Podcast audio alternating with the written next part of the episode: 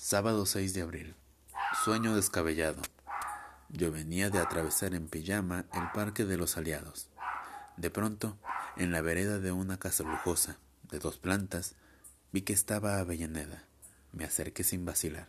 Ella tenía puesto un vestido liso, sin adornos ni cinturón, directamente sobre la carne. Estaba sentada en un banquito de cocina, junto a un eucalipto, y pelaba papas.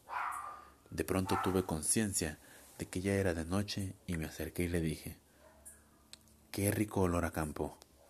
Al parecer, mi argumento fue decisivo porque inmediatamente me dediqué a poseerla, sin que me diese resistencia alguna de su parte. Esta mañana, cuando apareció Avellaneda con un vestido liso, sin adornos ni cinturón, no pude aguantarme y le dije, qué rico olor a campo. Me miró con auténtico pánico, exactamente como se mira a un loco o a un borracho. Para peor de males, traté de explicarle que estaba hablando solo. No la convencí, y al mediodía, cuando se fue, todavía me vigilaba con cierta prevención. Una prueba más de que es posible ser más convincente en los sueños que en la realidad.